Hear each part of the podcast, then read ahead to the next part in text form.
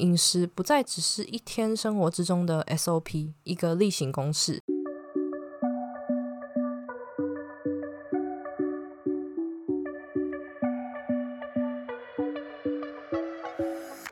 Hello，我是卡罗，欢迎你来到贱女人的频道。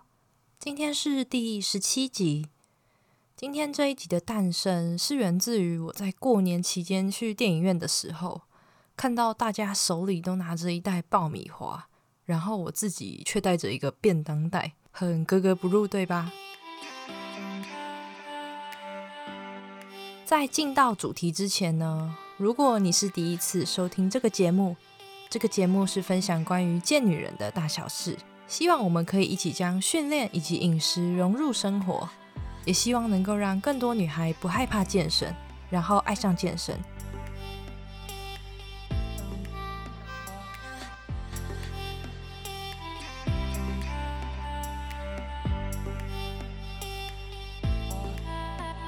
你会不会觉得不专心的时候，很容易会吃下更多的食物呢？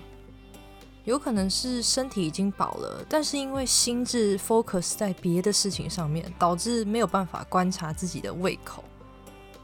不知道你有没有经验，就是当我们一边吃东西，然后一边看电视的时候，很容易在不知不觉中就把食物给吃光了。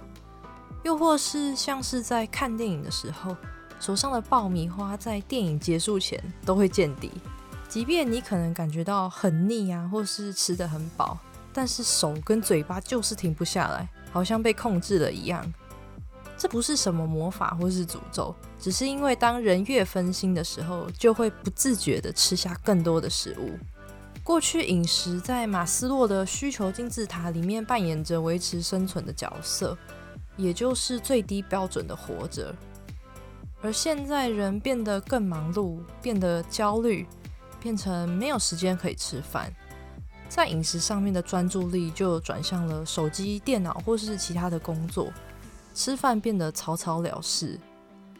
国外有一项研究呢，就做了一个实验。那这个实验找来了一百二十位的实验者要来准备进行测试，然后分为两组人马，他们分别喝下了高卡路里和低卡路里的饮料，那分别就是两百七十二卡和七十五大卡的饮料。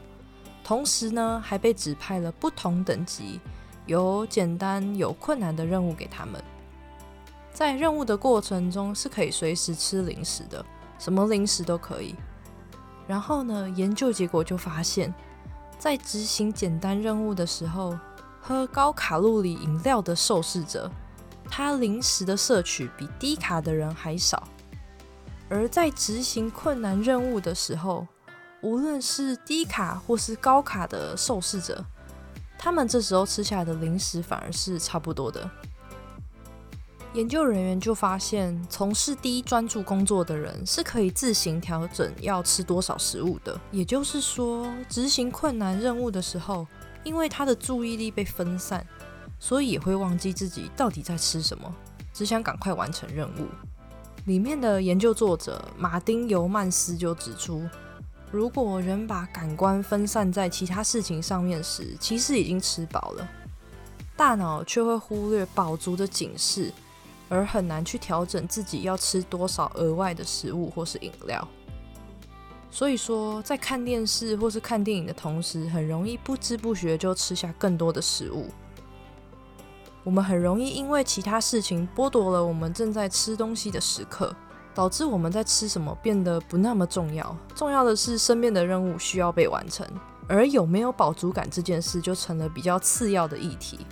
而上面的实验也提到了，被分配到困难任务的时候，因为脑袋需要全神贯注的在解决问题，在全身紧绷的时候，其实也让身体产生压力荷尔蒙。这也和我过去分享的情绪性进食有关系。情绪性进食一直存在在我们身边。如果你没有听过，你可以去找找第十三集，我会放在本集的 show note 里面有我对情绪性进食更进一步的分享。而这个实验的研究连接，我也会放在原文底下，有兴趣的人可以去看一看。在过年期间，我和家人去电影院看了一部动画片，而在看的过程之中，就一直不断闻到家人手上爆米花传来的味道，跟咬那个爆米花脆脆的声音，实在是好香哦。虽然我自己不是那么喜欢吃甜食，但是进到电影院就是有一种神奇的魔力，就是会让人想要吃爆米花。说到这里，不知道你会不会很好奇，为什么看电影的时候都是配爆米花，而不是洋芋片或是甜甜圈之类的呢？让我来告诉你吧。在早期还是无声电影的时候，当电影已经没有声音了，如果旁边有一个人一直烤烤烤的发出咀嚼的声音，光用想的就让人觉得非常的烦躁，所以在那个时候，爆米花并不受欢迎。后来，随着有声电影的出现，看电影不只是有字幕，还出现了音效和配乐。渐渐的，就有越来越多的民众偷渡爆米花进去，因为它便宜，而且在路边摊就买得到。后来，在经济大萧条的时候，电影产业也受到了严重的冲击，很多电影院都面临了倒闭的危机。所以，电影业者开始把赚钱的目标转向路边摊贩售的爆米花，因为他们发现爆米花的利润很高，因此开始在电影院贩售。而本来排斥爆米花的电影院也开始慢慢的跟进，因此让爆米花在电影产业中异军突起。这就是为什么现在看电影都会配上爆米花。希望你会喜欢这个有趣的冷知识。好了，冷知识分享完毕，让我们回到主题。这边呢，我想和你分享两个看电影不暴食的实用技巧。第一个就是提前做好临时准备。在电影院买票的时候，售票窗口最后都会问一句：要不要带一份爆米花？那要不要顺便再带一支吉拿棒呢？这时候如果手边空空的，很容易会被带着走，不加思索的回答：好啊，请各给我一份。首先呢，你要知道。一份爆米花并不会让你的热量摄取超标，而且以营养成分来说，原味爆米花是一个很不错的选项。注意哦，是原味的。但是呢，为了让它更好吃，现在市面上的爆米花大多都加入了奶油啊、起司、焦糖，因此就不是那么一回事了。直接变成热量炸弹，所以说，与其去电影院买爆米花，自己准备才是去电影院避免暴饮暴食的重点。我们可以事先准备好要吃的食物种类以及分量，才不会因为电影院暗迷摸的手边有什么就抓什么吃，热量也会不知不觉就吃下肚。我会先准备好切好的拔辣，当然不切也是可以的，只是我不想在电影院里面开啃，毕竟方便性也是需要考量的嘛。第二，不要配饮料。如果说这个时候还是想要买爆米花，那千万不要再配饮料。在吃爆米花的过程之中，爆米花添加过多的糖分，除了会让你上瘾，越吃越多，还会想要配其他东西来解解这种甜腻感。尤其饮料常和爆米花作为一个套餐来贩售。要知道的是，市售的饮料常常有糖分过高的问题。摄取过多的糖分，除了肥胖，在身体累积久了也会导致一些慢性疾病。